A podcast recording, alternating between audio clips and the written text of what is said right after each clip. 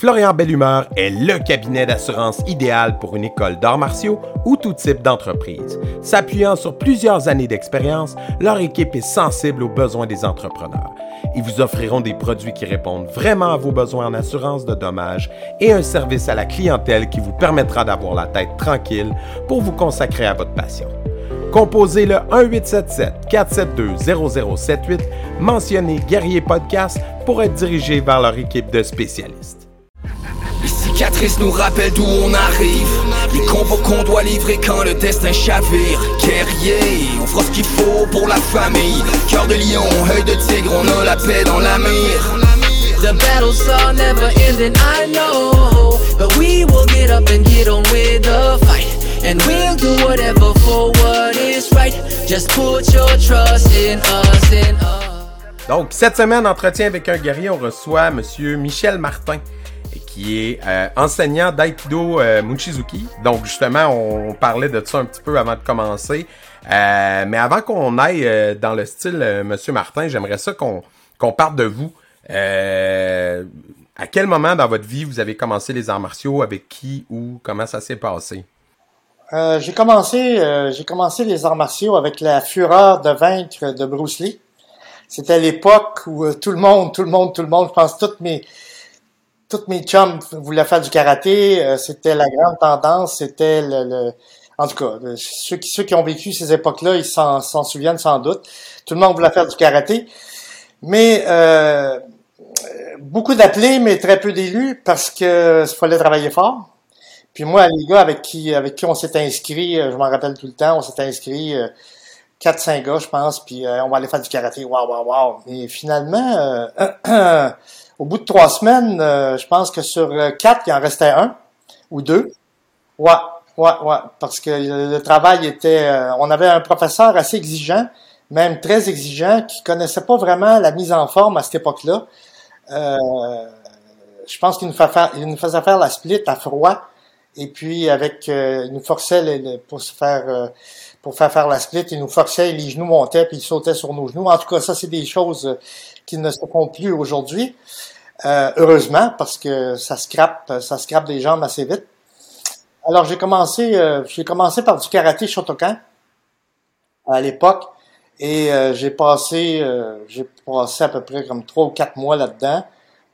moi aussi, j'ai laissé aller pour me retrouver à un moment donné. après, après quatre, non, après un an, un an de pratique de karaté Shotokan. Et là, je me suis retrouvé euh, chez un de mes amis qui faisait du karaté lui aussi, mais un autre style, le Shonen Jiryu, complètement un autre style. Et euh, on est on est chez ses parents, puis on se tape, on tasse les meubles du salon, puis on essaie nos techniques, essaye ça, puis fait ci, puis fait ça, puis on se tapait sa gueule dans le salon chez ses parents, jusqu'à ce que le frère aîné arrive, puis qu'il nous regarde, puis il dit les gars, il dit vous l'avez pas pantoute.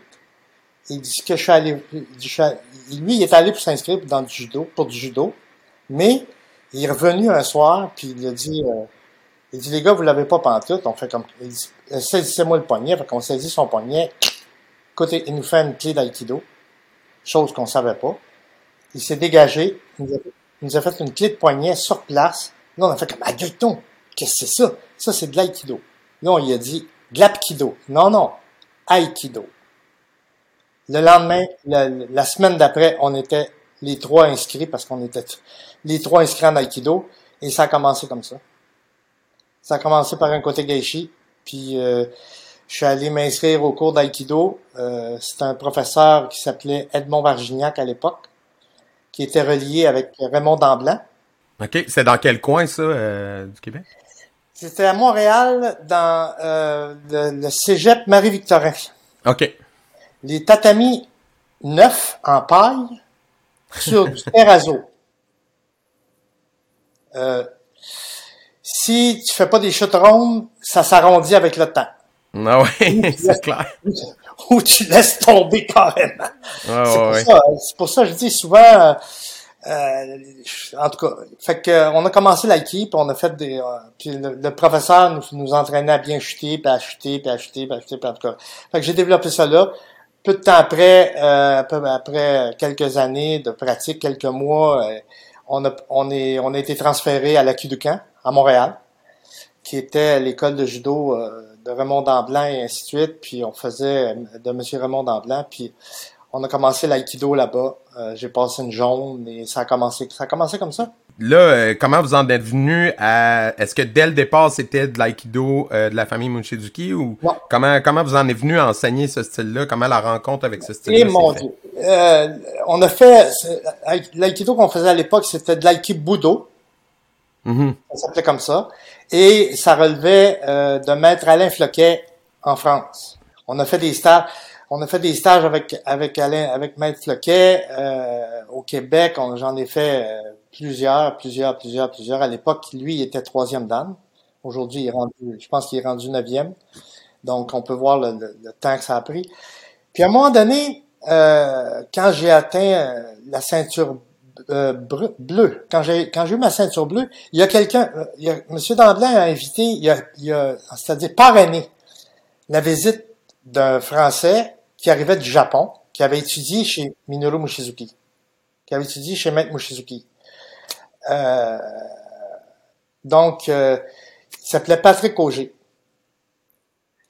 Et euh, quand on l'a vu débarquer, il est arrivé, il, est arrivé, puis tout ça, on est allé, il a été reçu, on, faisait partie des gens qui l'avaient reçu, euh, tout ça, on est allé chercher à l'aéroport et toute la patente. Et là, quand on l'a vu sur le tapis, ça a été, euh, ça a été comme une révélation. Ça a été, euh, ah, ah, vraiment, ça a été, euh, ça a été ça. Et on a tout de suite, euh, quand je dis on, c'est que j'avais toujours un partenaire avec moi, mon, le gars avec qui je, je pratiquais le karaté dans son salon, là. Ouais. Il s'appelait Bruno Perrault. Et euh, ça a été, on était des partenaires d'entraînement euh, jusqu'à, en tout cas. Et on a pratiqué, on, on s'est, on s'est, on s'est tout de suite intéressé à ça. Et Patrick Auger a Mhm. été, été appelé à enseigner, les, donner les cours du matin, OK. l'aïkido le matin. Et à un moment donné, ben là, euh, une chose en attend, fait qu'on pratiquait beaucoup avec lui, on pratiquait le soir, le matin, on pratiquait euh, euh, assez régulièrement, trois à quatre fois par semaine, jusqu'à euh, jusqu'à un moment donné où est-ce que euh, il est arrivé une, une- une chose, une, une- charnière. Les arts martiaux, il y a beaucoup de politique aussi là-dedans. hein. Ah C'est- ouais, c'est- ben ça, euh, ouais, on le sait. On sait très bien euh, celui qui est mon père est plus fort que le tien, puis tata, en tout cas. On en vit Ouais. beaucoup de ça. Et c'est ce qui est arrivé. C'est que finalement, on a dû quitter la cul du camp pour rejoindre le regroupement à Patrick Auger. Et ça a duré, c'est comme ça que c'est comme ça que ça a commencé euh, l'aïkido Mushizuki finalement. OK, Qui s'appelait parfait. Ben, qui s'appelait le Yosekan à cette époque-là. Ouais, c'est ça. Parce que la famille Mochizuki, comme on, se disait hors d'onde, moi, ce que ça me sonne comme cloche, c'est le lien avec le Yosekan. Puis, ben, il y a le karaté Yosekan, puis il y a le l'aïkido, il y a le Yosekan Budo, puis là, euh, vous, ça serait comme une autre branche, fait qu'on peut juste éclair, éclairez-nous. C'est-à-dire que c'est issu. euh, bon, nous autres, euh, on a fait ça. Après ça, il y a eu, il y a eu- une scission. Il y a une scission encore avec euh, avec le, le regroupement de Patrick Auger et tout ça, et euh, qui s'appelait. Euh, eux autres, c'était euh, Yosekan, Yosekan, en tout cas un autre, un autre nom. Et là, euh, ce qu'on a fait, c'est que finalement, on est allé au Japon. On est retourné chez, chez M. Damblan. M. Damblan nous a réinvités chez lui. On est retourné, en tout cas. Rendre l'histoire courte, là, ça a été compliqué, mais on est retourné chez M. Damblan. À partir de chez M. Damblan, il y a eu un voyage au Japon d'organiser avec euh, un regroupement, un autre regroupement. On est allé au Japon. Et là, on s'est rendu chez Maître Minoru Mushizuki. On avait le cœur gros de même. On était hyper nerveux. Il faut dire que euh, mon partenaire d'entraînement à cette époque-là, Bruno Perrault, avait passé six mois au Japon. Mushizuki dans les années euh, dans les années 60, soit fin 70. OK? Donc, euh, puis là, il nous dit, les gars, faudrait y aller, faudrait y aller. Faudrait... En 90, on est allé au Japon. Et euh, on a pris notre petit bonheur, puis on s'est rendu chez Maître Mushizuki. Sans être introduit, sans, sans lettre, sans rien, on s'est rendu. Oh, puis ça, on sait Ouais. que ça peut être compliqué, là. Ça peut être euh, touché à approcher les On Japonais. était trois, on était trois gars. Il y avait euh, Bruno Perrault, Roger Roy et moi-même. OK. Donc, on cogne à la porte. Puis on est, on est, on est au Yosekan, on est vraiment là. On a pris le train, l'autobus, puis on s'est rendu. On va. On cogne à la porte. Là, je dis à Bruno, je dis, euh, ben là, faudrait que, qu'est-ce qu'on fait? Ben, il dit, on attend. Fait que là, on entend des, des bruits de pas. Et tout à coup, la porte ouvre. Et qui est-ce qui nous ouvre la porte? Maître Minoru Mushizuki. Là, on fait comme, là, le maître, il nous regarde. Puis il voit bien, il voit bien, on a nos packs sacs sur le dos parce qu'ils sont tellement pesants qu'on on est tous pliés par en arrière quasiment. Et là, il nous regarde. Puis là, il reconnaît. Il reconnaît Bruno. Puis là, on est allé en 80. Il, il le reconnaît, il le regarde, puis on sent. Là, il fait, il nous fait signe de la main. Euh, au Japon, quand, quand ils font ça comme ça, ça veut pas dire va-t'en. Ça veut dire viens. Entrez. C'est ça que ça veut dire. Ici, ça veut dire va-t'en. Mais Au Japon, ça, ça, ça veut dire viens ici. Fait que là, il nous fait signe, les trois, viens, rentrez. Fait que là, on rentre. Il dit, suivez-moi. Puis il nous dit, suivez-moi. Il nous fait signe encore de la main. Mais il parlait français parce qu'il a vécu, un- il a vécu deux ans en France. Il a vécu en France, ouais. il a vécu en France. On l'a suivi. On est monté dans ses appartements en haut. On est allé en arrière, dans, en arrière. Puis là, il nous a indiqué une chambre. Il a dit, mettez votre... Il il nous fait signe avec nos sacs, de mettre nos sacs à terre. C'était pour être, c'était notre chambre. Là, on a fait comme, c'est tout? C'est tout? Écoute, comme ça. Et là, il nous a dit, suivez-moi. Fait on l'a suivi.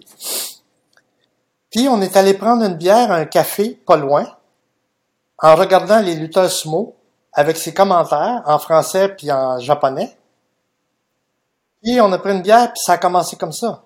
Et le lendemain matin, à 10 heures, on était sur les tapis. On s'entraînait sur les tapis et on entend les escaliers, dans les escaliers descendre. Parce qu'on vivait comme, c'était comme dans les films japonais. On vivait au, on vivait au-dessus du dojo, dans ses appartements en haut. Et lui, il vivait là. On avait notre chambre, puis là, on descendait, on descendait les escaliers et on était dans le dojo. Et puis là, oui. Et à 10 heures le matin, on commençait un entraînement, les trois gars, toc, toc, toc, un peu sur le décalage, mais on a commencé l'entraînement. Et qu'est-ce qui arrive? Qu'est-ce qui arrive? Le maître, le maître s'assoit dans son fauteuil. Il avait un grand fauteuil, il s'assoyait dans le fauteuil, puis là, il nous regardait. Et tout à coup, il se lève.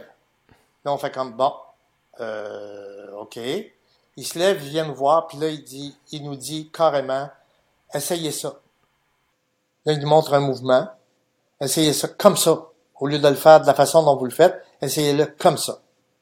Fait que là, on a essayé de le faire comme lui nous demandait. Et c'était au contraire de ce qu'on croyait. C'est que là, commençait comme un laboratoire. Un laboratoire de, de, de, de, de techniques, de développement, de techniques, d'amélioration de nos mouvements et de, on, on, on retrouvait des nouveaux, des nouveaux mouvements, des nouvelles techniques. Euh, là, il allait se rasseoir, il nous regardait, puis, puis soit qu'il nous faisait ça comme ça, ou ça comme ça. Ça veut dire, euh, ça voulait dire, c'est très bon, continuez. Euh, que- puis là, à chaque fois qu'on faisait une chute ou qu'on faisait un mouvement, on se revirait de bord, puis on le regardait. C'était drôle au début. Mais il partait à rire, puis il nous regardait, puis il disait, OK, OK, continuez, c'est bon, tu sais, euh, allez-y, c'est bon, c'est c'est correct. tu sais, euh. Mais c'était vraiment... euh, c'était très... euh, écoute, c'est comme un rêve qui devenait réalité. Là, de- on, on était... euh, puis ça a duré... On est resté là trois semaines. On s'entraînait euh, six jours sur sept. Euh, le dimanche, c'était congé. Et euh, ça a été ça a été vraiment merveilleux pendant pendant ces, ces, trois semaines-là. là. Fait que euh, en 90, ça, ça a été en 90. En 92, en 91, on est retourné, euh, évidemment, quand on est revenu à Montréal, on s'est entraîné avec no- nos groupes habituels. Et là, euh, on sentait que ça tournait en rond. Que, euh, que ce qu'on voyait, ce qu'on apprenait, euh, c'était pas exactement ce qu'on recherchait, ce qu'on avait vécu.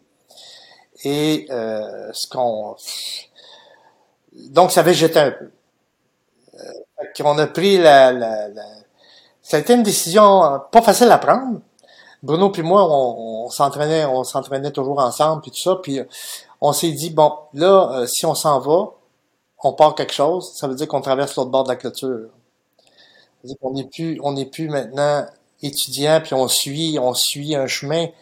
Euh, c'est nous qu'il va falloir qui traçons, qui trace le chemin. Il va falloir, il va falloir euh, faire évoluer tout ça, puis euh, faire connaître ce que nous on a d'un trip finalement. Fait qu'on a pris cette décision-là, on a rencontré les gens, les, les gens avec qui on s'entraînait, les professeurs de l'époque, on les a rencontrés, on leur a expliqué notre démarche. Euh, on n'a pas quitté en sauvage, on n'a pas quitté en claquant la porte. C'était loin de notre de notre philosophie, de notre façon de faire, très très loin. Nous, on a, toujours euh, on a toujours eu des amis, on s'est toujours fait des amis dans ce milieu-là. On n'est pas euh, des gens qui claquons les portes puis que non, c'est nous autres. Non, non, on n'est pas vraiment comme ça. Euh, et je trouve que c'est la bonne façon de faire, à mon avis. Et puis, fait qu'on est parti. On est parti, puis on a fondé, on a fait, on a approché notre troisième larron, Roger Roy. Puis on lui a parlé de notre décision de, de partir, de partir l'association qui s'appelait l'Association canadienne d'Aikido Mushizuki.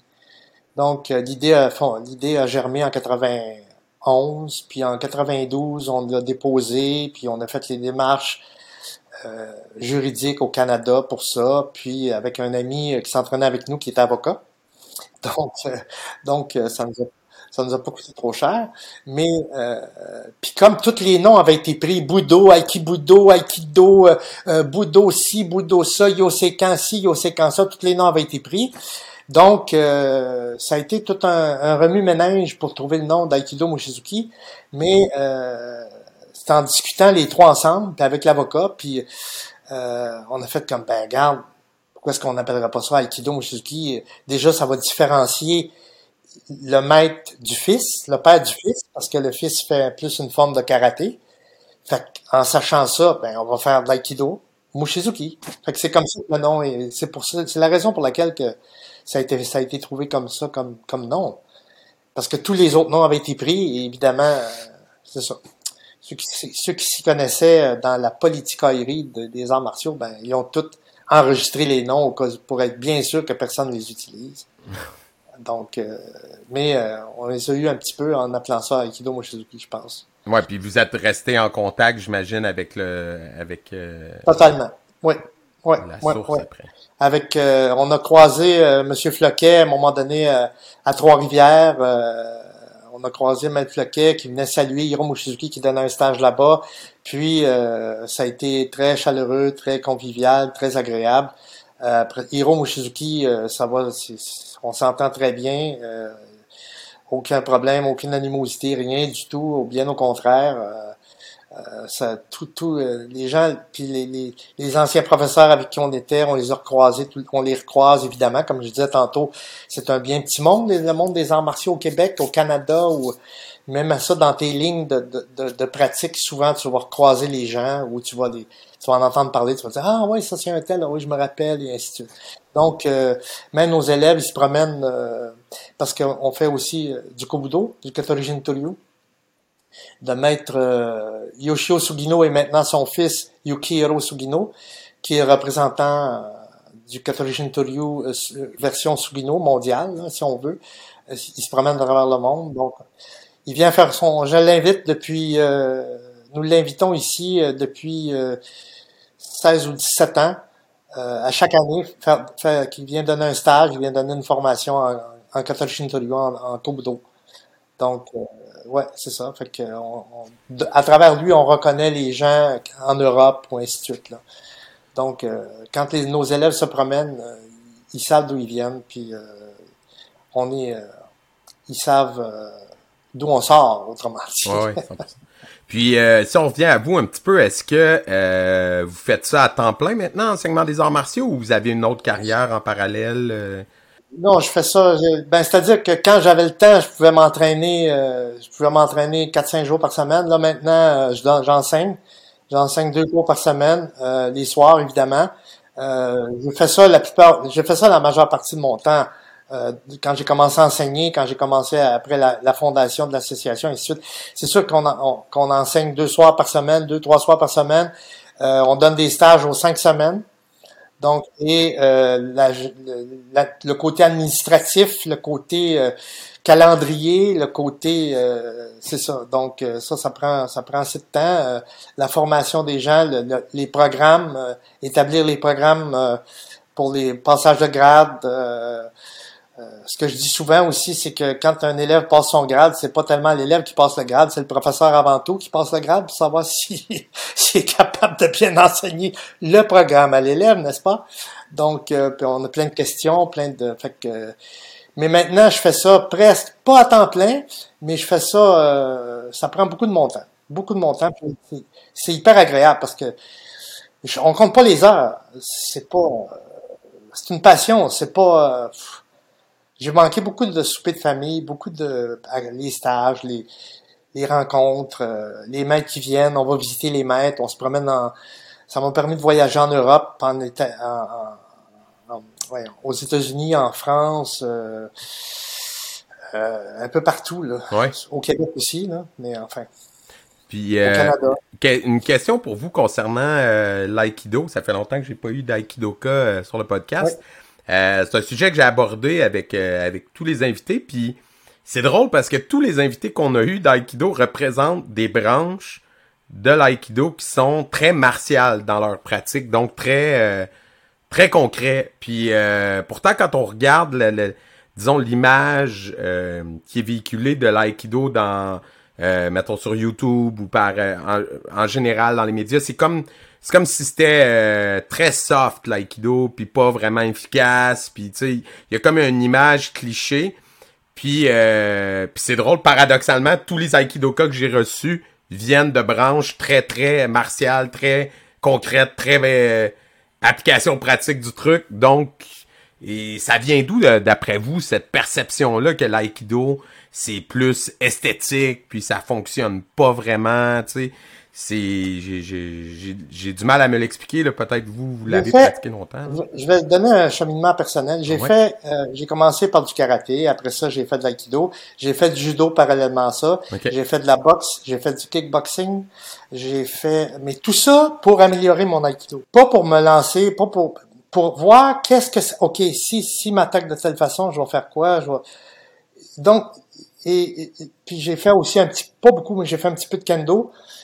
Donc, pour tout pour parfaire mon aïkido, pour imbriquer ça.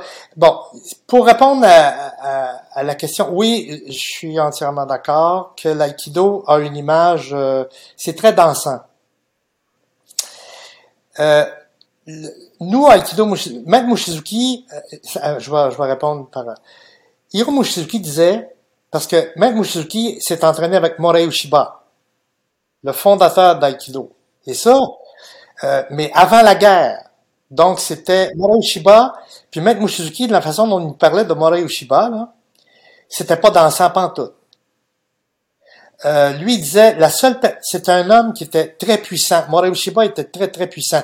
Maître Mushizuki nous disait, il dit, quand il me serrait la main, il dit, j'avais des bleus sur la main quand il me lâchait la main.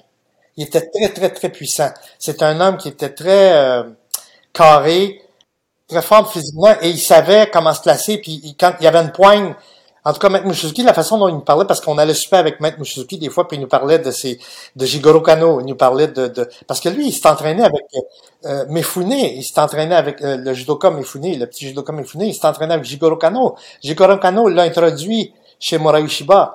Morai Ushiba, euh, il il l'a pris comme son fils. Il était rendu, il, il voulait que euh, que, euh, Mushizuki épouse sa fille, et ça c'est pas rien.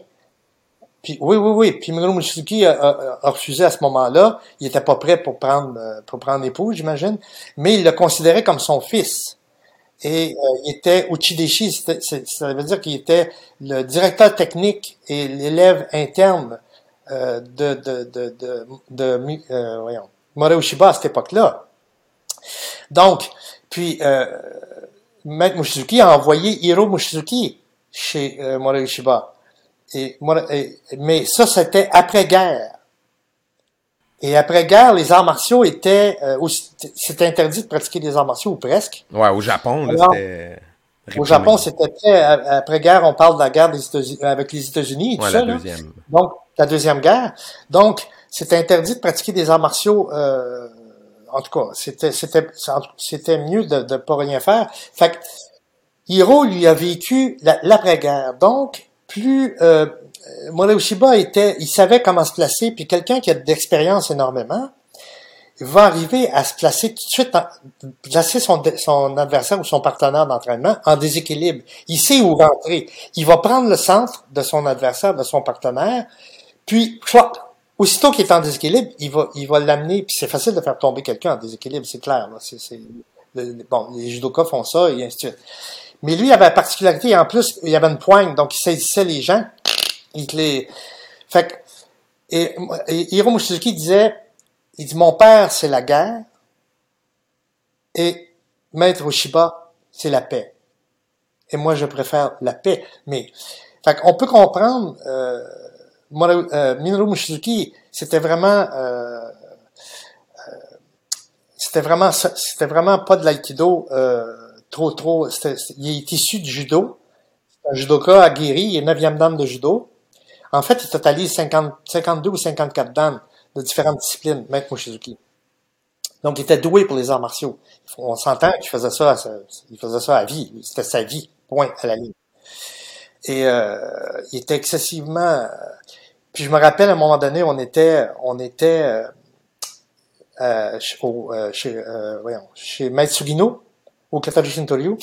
Puis là, les gens nous voyaient avec notre ceinture, notre ceinture rouge et noire, c'est-à-dire qu'on avait une ceinture noire avec un liseré rouge au, au, milieu. Et les gens nous disaient, c'est quoi cette ceinture-là? Ah, c'est la ceinture. Là, Matsugino, elle disait, c'est Minoru Mushizuki. Ah! Minoru Mushizuki? À Brunei? Ça veut dire, Minoru Mushizuki, c'est dangereux aller s'entraîner là.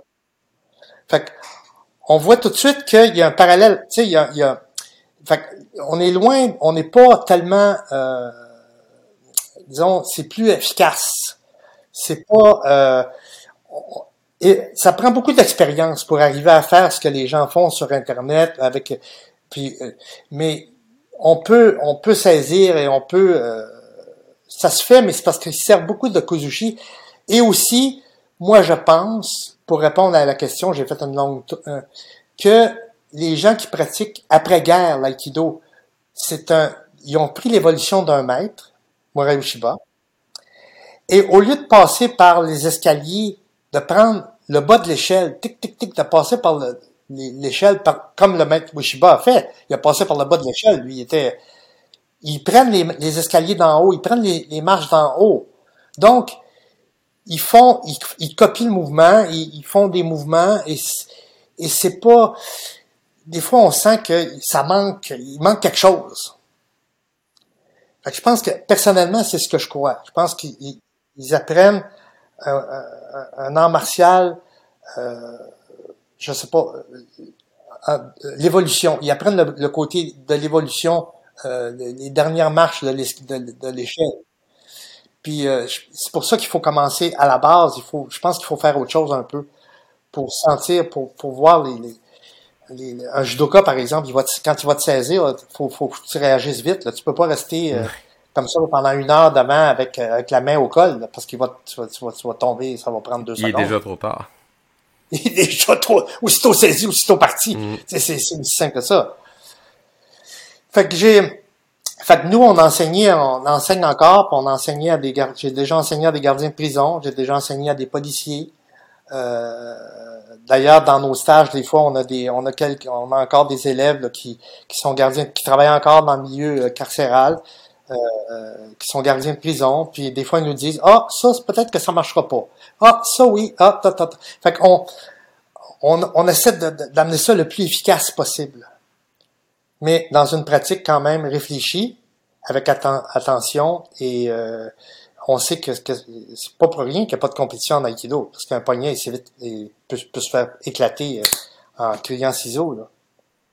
Il n'y a, pas de, il a pas de compétition, puis on comprend pourquoi. Soit la tête ou n'importe quoi, c'est facile de, péter une articulation. Euh, euh c'est pas, pas, pas difficile. Surtout avec le poids de l'adversaire qui rentre dans le mouvement, tu peux faire éclater quelque chose assez rapidement. Fait qu'il faut faire attention. Il faut faire très attention. Puis la, la, la pratique du kobudo chez vous, euh, ça c'est arrivé à quel moment? Comment la rencontre s'est faite avec cette école-là? Oh mon Dieu. C'est dans les stages avec, avec euh, Maître Alain Floquet, qui est invité au, Qué- au Québec chez M. Damblanc.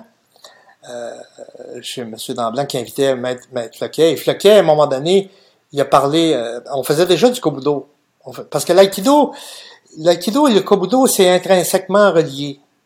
C'est, relié. Les positions d'aïkido les positions de kobudo, des fois, c'est similaire. On peut prendre des exemples pour enseigner, on peut prendre des exemples de kobudo ou, ou vice-versa. On peut prendre des exemples d'aïkido pour enseigner le kobudo ou des exemples de, de- de- de- le maintien du corps, la, la garde, euh, les, les prises de position, le, le- prendre le centre. En kobudo, prendre le centre, c'est, primordial, je veux dire. Ou sortir du centre, justement. Parce que si tu restes dans le centre, tu vas te faire piquer ou, ou tu, vas, te faire couper. euh.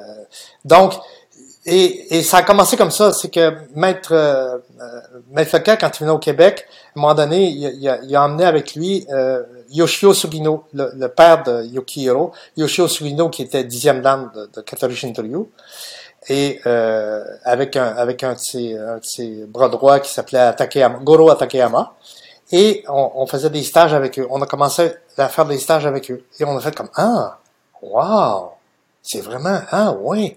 Et là, c'est ça, ça nous a amené la compréhension du kobudo et de l'aïkido. Et on voyait que, ah, c'est intéressant. Tu sais, de l'apprendre par soi-même, de se le faire dire, OK, mais de l'apprendre par soi-même, tu sais, de le vivre, puis de dire, ah, ben oui, regardons ça, puis de le sentir.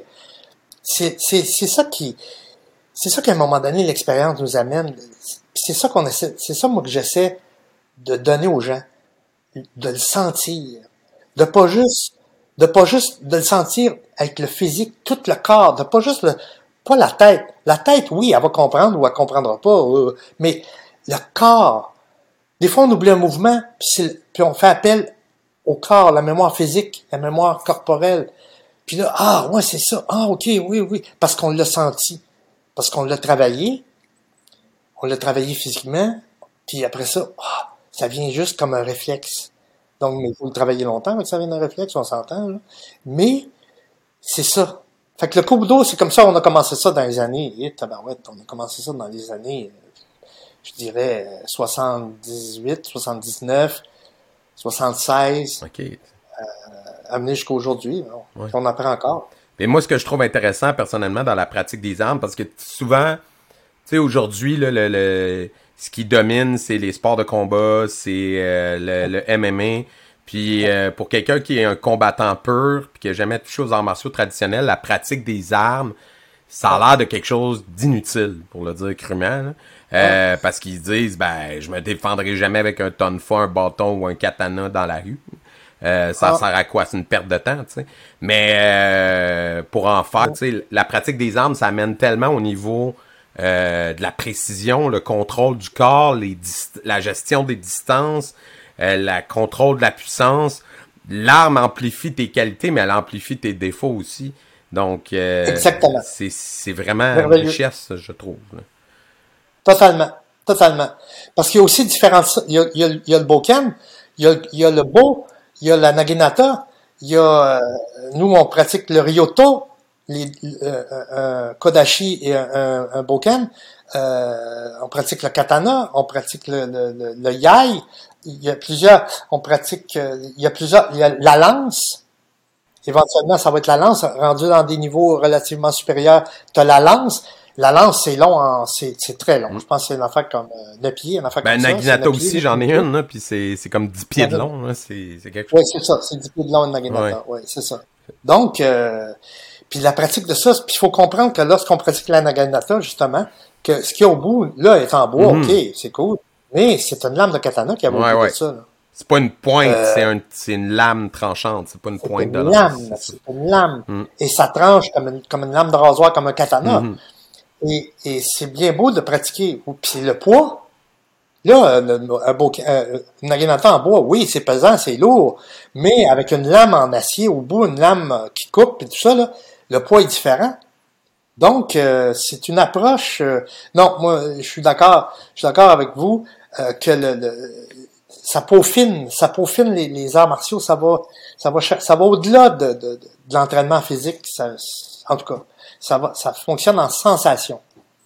C'est ça qu'il faut, c'est ça qu'il faut transmettre, je pense, en tant que professeur, en tant que qu'enseignant, ou euh, il faut transmettre la sensation, le travail, euh, de ressentir les choses. C'est ça, c'est ça, ça prend du temps avec la, mais ça vient avec la pratique, l'entraînement. Ça vient pas euh, en deux heures et demie, là, mais ça vient, c'est ça. Puis, euh, puis, je trouve que le Kobudo, le, le, maniement d'armes, peaufine tout ça. Mhm.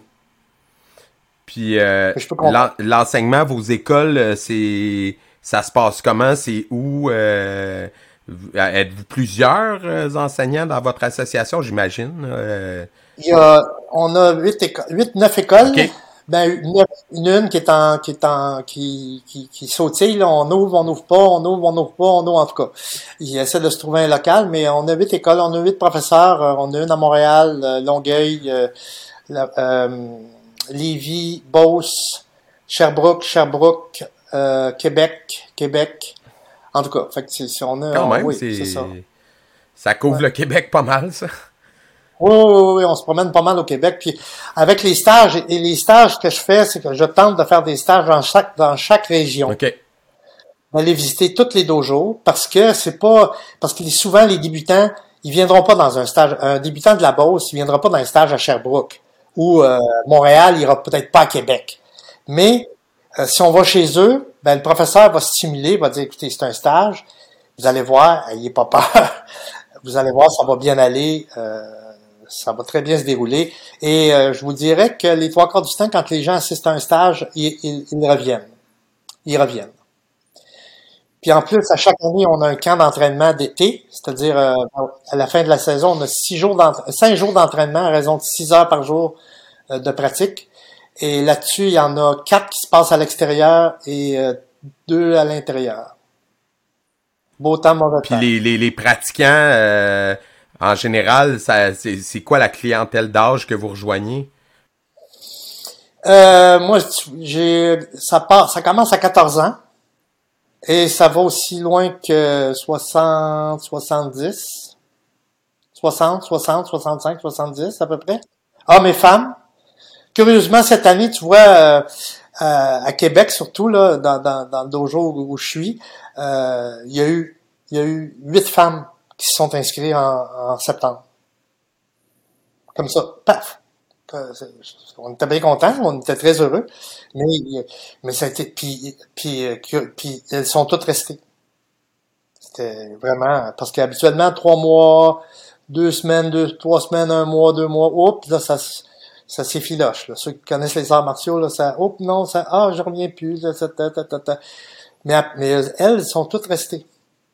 Fait que c'est très encourageant. Puis euh, il y a des, puis euh, évidemment, c'est sont très bonnes, sont, sont vraiment très bonnes. Et puis, euh, comment ça s'est passé pour vous Là, on est, on en est pas mal sorti. On va toucher du bois, là, mais le deux ans de pandémie, parce que, tu sais, nous dans le karaté, on avait une association qui avait l'oreille du gouvernement, tu Judo Québec pour le judo, mais il y a certains arts martiaux qui tombent entre les cracks euh, du sofa, comme on dit. Là.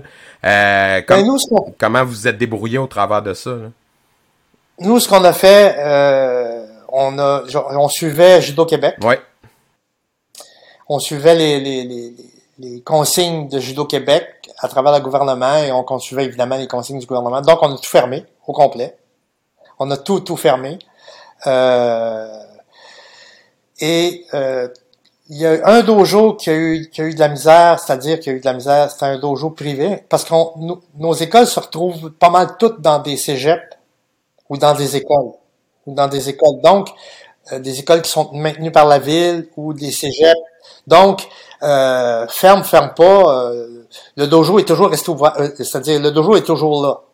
Tandis que des dojos privés, ben là, il y a des loyers à payer, il y a, il y a, plus d'élèves, ça veut dire qu'il n'y a plus d'inscription. Et à ce moment-là, ben là, le loyer continue de rouler, fait que souvent le dojo ferme.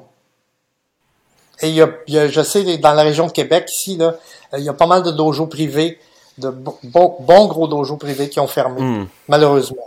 Ben, c'est parce qu'il fallait, il y avait des démarches, il y avait des possibilités de, subvention, mais c'était compliqué, il fallait être ouvert depuis plus qu'un an, donc c'est sûr que ça allait éliminer tous ceux qui étaient ouverts depuis peu en partant, donc ça n'a pas été facile. pour... Nous, on a, en étant dans des, sauf comme je dis, un dojo là, qui, qui maintenant est réouvert, puis il s'est trouvé un, il s'est trouvé une, école. Mm-hmm. euh, mais là, nous, on a, on on a, on a, on a maintenu le cap quand on a réouvert, ben, on a réouvert toutes nos écoles, puis tout, on a reparti la machine, puis le, manque.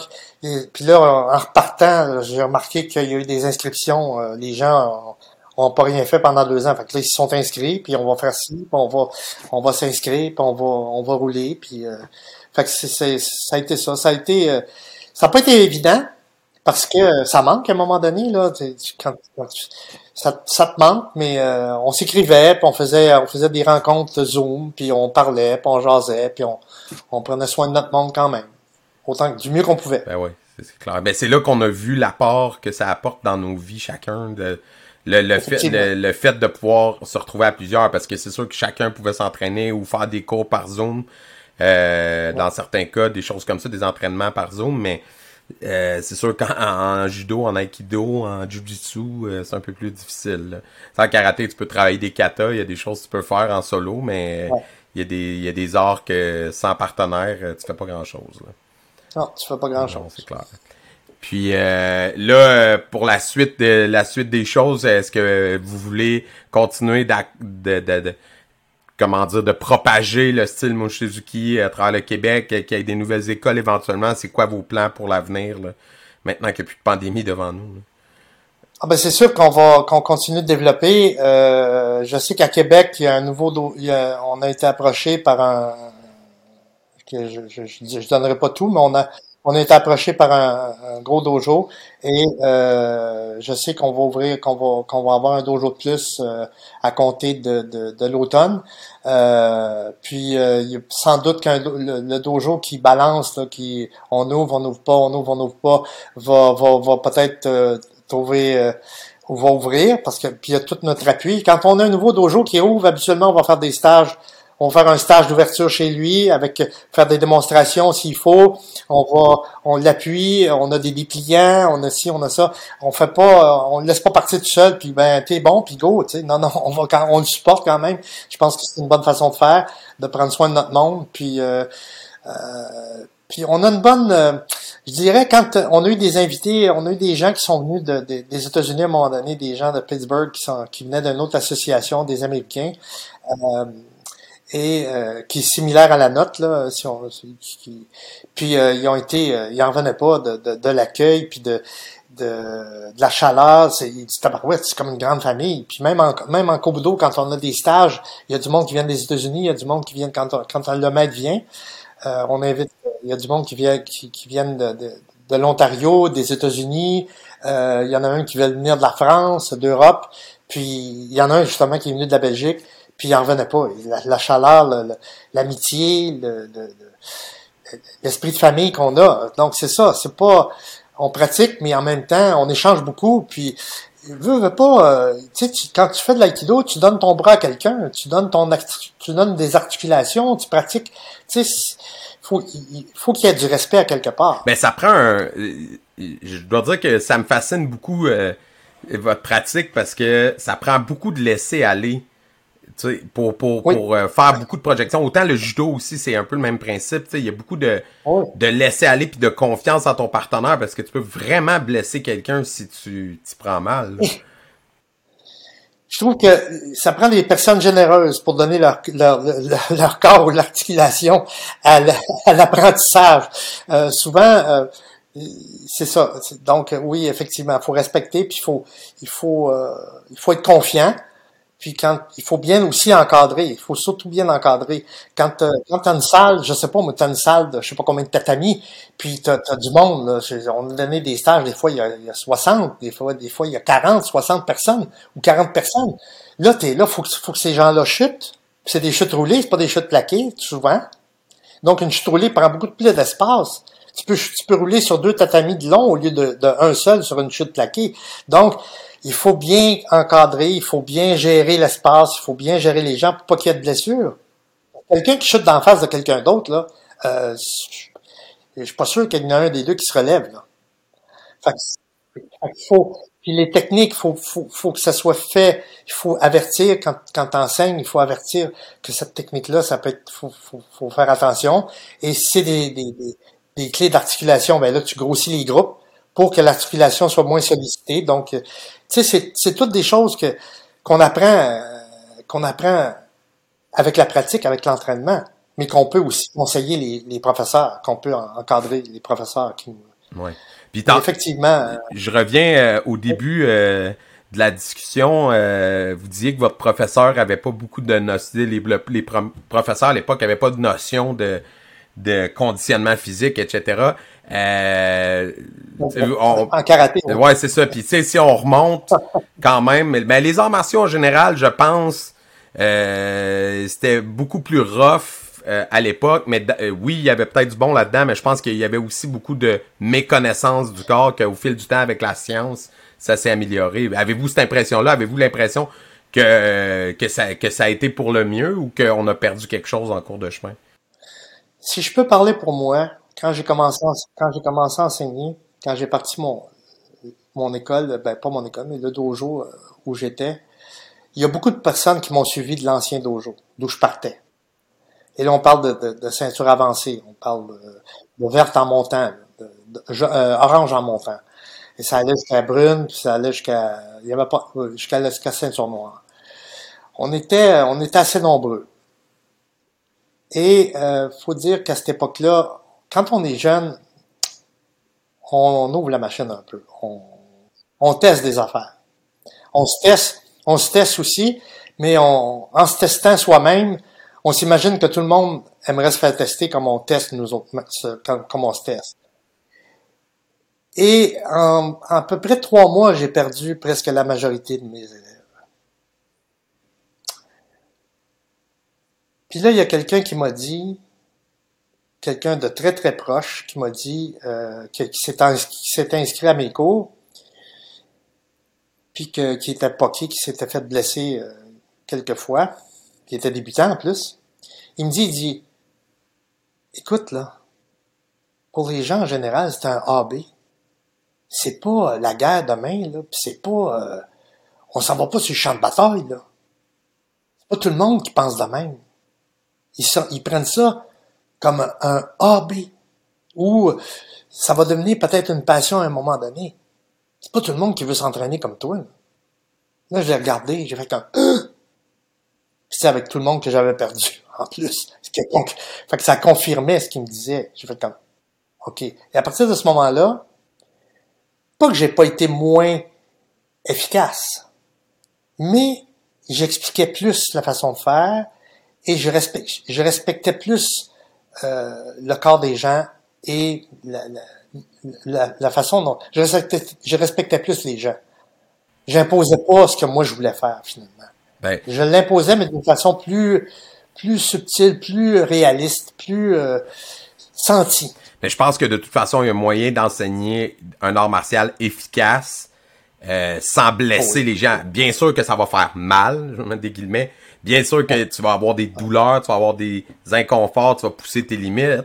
Mais si tu ressors du dojo toujours blessé, il y a un problème. Les blessures devraient être l'exception, ne devraient pas être la norme. Tu sais. Ben, D'ailleurs, ces gens-là reviennent. Ben non, c'est ça. Ça donne absolument rien. C'est que, comme j'expliquais souvent, j'explique, regardez, là, on peut le faire comme faut, on peut le faire comme ça, mais on va être à peu près 6 à pratiquer en fin, à, la fin du stage. Là, on est 30. Je dis, on est 30. on- J'aimerais ça qu'on soit 30 à finir le stage. À la fin. Mais on peut le faire comme ça. Mais regardez, ça peut se faire comme ça, mais on peut le faire aussi en, en projetant. Ils vont sentir qu'il oh, n'y a pas d'équivoque, mais ça respecte les articulations, ça respecte les gens. Fait que c'est, tu sais, c'est, c'est avec ça que j'ai, j'ai- j'ai- mon, mon, mon, associé, parce qu'il y en a un des trois qui un des trois fondateurs, euh, Roger Roy, il est toujours là. Bruno Perrault a pris, euh, a pris un peu plus de distance euh, depuis quelques années. Mais Roger, c'est un prof d'éducation, c'est un prof d'éduc, c'est un prof d'éducation physique. Donc, c'est sa formation, il est, il, est enseignant au cégep, il est, il est enseignant au cégep pendant des années en, en, en éducation physique. Fait que, puis il a fait un cours en Europe, puis il étudie en Europe en éducation physique, il a fait son judo en Europe. Fait que s'il y a quelqu'un qui, qui, peut donner des bons conseils con, con, concernant la, la, la, santé physique, c'est bel et bien lui. Fait que avec lui qui encadrait les gens, tout ça, fait que on pratique encore, puis on, des fois je dis, oh, il dit, oh, oh, oh, ça, ça sera pas évident à faire, mais regarde, on va le pratiquer, mais on va, on va, on va, on va l'essayer. Fait que, puis on puis c'est ça qui est le fun, c'est que on échange beaucoup, lui puis moi, c'est le fun parce qu'on évolue, et tout ça évolue encore. C'est-à-dire que on, on, reste pas euh, avec les mêmes techniques, les mêmes mouvements, puis on recommence pas sans, c'est-à-dire on garde, on garde un bagage, un certain bagage de fond, mais après ça, on continue à faire de la recherche. Parce que le vieux maître Moshizuki nous avait dit, il nous avait dit ça à un souper, je me suis, puis euh, il dit, vous êtes, vous êtes rendu maintenant, parce qu'on lui demandait, est-ce que vous pouvez nous aider dans telle affaire, telle affaire, on aimerait ça avoir votre appui, votre conseil, vos conseils. Il dit, écoutez, là, là, là, il dit, vous avez fini l'université. Il dit, là, vous êtes rendu des professionnels agissez comme tel et continuez, continuez de, de, de, de faire évoluer ce que j'ai, ce que j'ai, ce que j'ai fait, ce que j'ai bâti avec vous et ce que vous avez vu. Continuez de faire évoluer ce que j'ai fait. c'est intéressant qu'il, vous ait dit ça parce que souvent la perception de certains occidentaux, c'est euh, les arts martiaux traditionnels japonais, c'est comme ça, puis ça doit rester comme ça, puis on doit continuer de l'enseigner comme ça, alors que la plupart des gens à qui j'ai parlé en trois ans sur le podcast qui ont qui ont connu des grands maîtres japonais disaient tous prenez ce que je vous donne puis faites-le évoluer. il y a personne qui a dit ça va être comme ça puis ça doit rester comme ça encore pour les 300 prochaines années. Bien sûr que non. Ben, écoute, lui, il y a, il a, il a eu le, écoute, quand je dis 54 dents ou 52 dents, 54 je pense, mais il a fait ça dans différents styles. Tu sais, quand euh, les Japonais là, si tu, pratiques un style de, de, de kobudo, Aussitôt que tu regardes à côté de la trappe, tu regardes à côté ton autre style de Kobudo, là, le maître, il te regarde, puis hey, ça c'est pas bon. Attends, attends, attends. Puis là, tu te fais engueuler comme du poisson pourri, là. C'est la fin du monde. Puis t'es tassé assez vite si jamais tu reviens pas dans le droit chemin comme quand il le dit. Fait que, mais maître Mushizuki, lui, c'est l'inverse. C'était aller essayer. Il avait dit à son fils Hiro, il nous avait dit ça, il dit, même c'est Hiro qui nous en avait parlé, Hiro Mochizuki, je l'appelle Hiro comme, en tout cas, euh, en tout cas, parce que je enfin, euh, Hiro Mochizuki nous avait dit, il dit, mon, il dit, à un moment donné, mon père, il dit, ah, tu, tu es bon en karaté, tu es bon en karaté, ça, ça va, ça va, ça va. Maintenant, tu vas aller prendre un cours de boxe. Hiro, il a fait comme, maître euh, Hiro Mochizuki a dit, quand il est revenu chez son père, il dit, oh, là, c'est pas du tout ce à quoi je m'attendais. Oh non, parce que les blocs en boxe et les blocs, c'est-à-dire les esquives en boxe et les blocs en karaté, c'est deux mondes. Surtout en, surtout en lui, c'était du Wadoryu. C'est deux mondes, là. Tu sais, non, c'est hyper statique, en mouvement, mais linéaire. Puis la boxe, c'est rotation. Fait que c'était, en tout cas. Fait que, le même Musuki, quand il nous a dit ça, on a fait comme, on était déçus d'entendre ça parce qu'on voulait avoir son appui, on voulait, on voulait puis là, quand il nous a dit ça, ah, OK. Ah, oui, OK. c'est pendant l'année d'après, pendant, parce qu'on est retourné. On est retourné. Puis, euh, en tout cas, puis c'est là qu'on a réalisé la richesse de ce qu'il nous avait dit. C'est là qu'on a fait comme, ah, ben, c'est ça qu'il voulait dire. Wow. Puis quand on est retourné, on l'a revu aussi en 2000, en 2000, en 2000. On l'a revu en 2000. Il était rendu en France chez son fils, euh, assez diminué malheureusement, mais quand même on l'a vu. Puis euh, quand on est monté sur le tapis, il nous a reconnus. en tout cas, il était, il était content de nous voir. Puis nous autres, on, était, on, allait là pour le voir justement. Puis euh, il était très content de nous voir. Puis en tout cas, c'était bien. Il y a eu des, des, super belles anecdotes avec ça. C'était bien fun. C'était vraiment agréable. Ben, j'imagine, c'est des belles expériences. Ah, totalement. C'est clair. Puis euh, le, Japon, est-ce que vous y retournez encore euh, maintenant ou euh? On prépare, un voyage. On prépare un voyage, Roger, moi et un, autre gars, un autre pratiquant qui va nous, qui vient avec nous. On, va au Katoshi au printemps. On retourne au Japon au printemps pour trois semaines, je pense. Pratiquer, pratiquer. Vous souhaitez un bon voyage. ça, ça risque d'être euh, fascinant, j'imagine. Ouais, ouais, ouais, ouais, ouais. Surtout que. Ouais, allez-y, allez-y. Surtout que quand tu restes, tu sais, les gens disent ils voyagent pour voir le plus le plus de pays possible, le plus de le plus de ah, ah, ah tu sais. Mais nous, quand on va, euh, c'est arrivé le premier voyage, on a fait pas mal, pas, tout le Japon, mais on a fait une partie.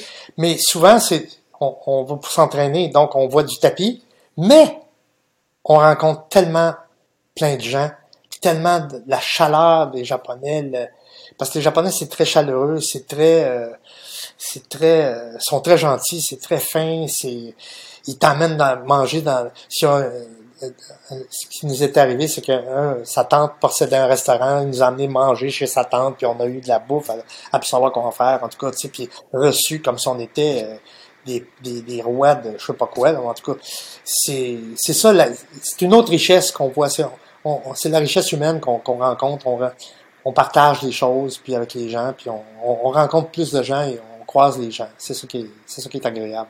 Même si on voit pas le Japon au complet.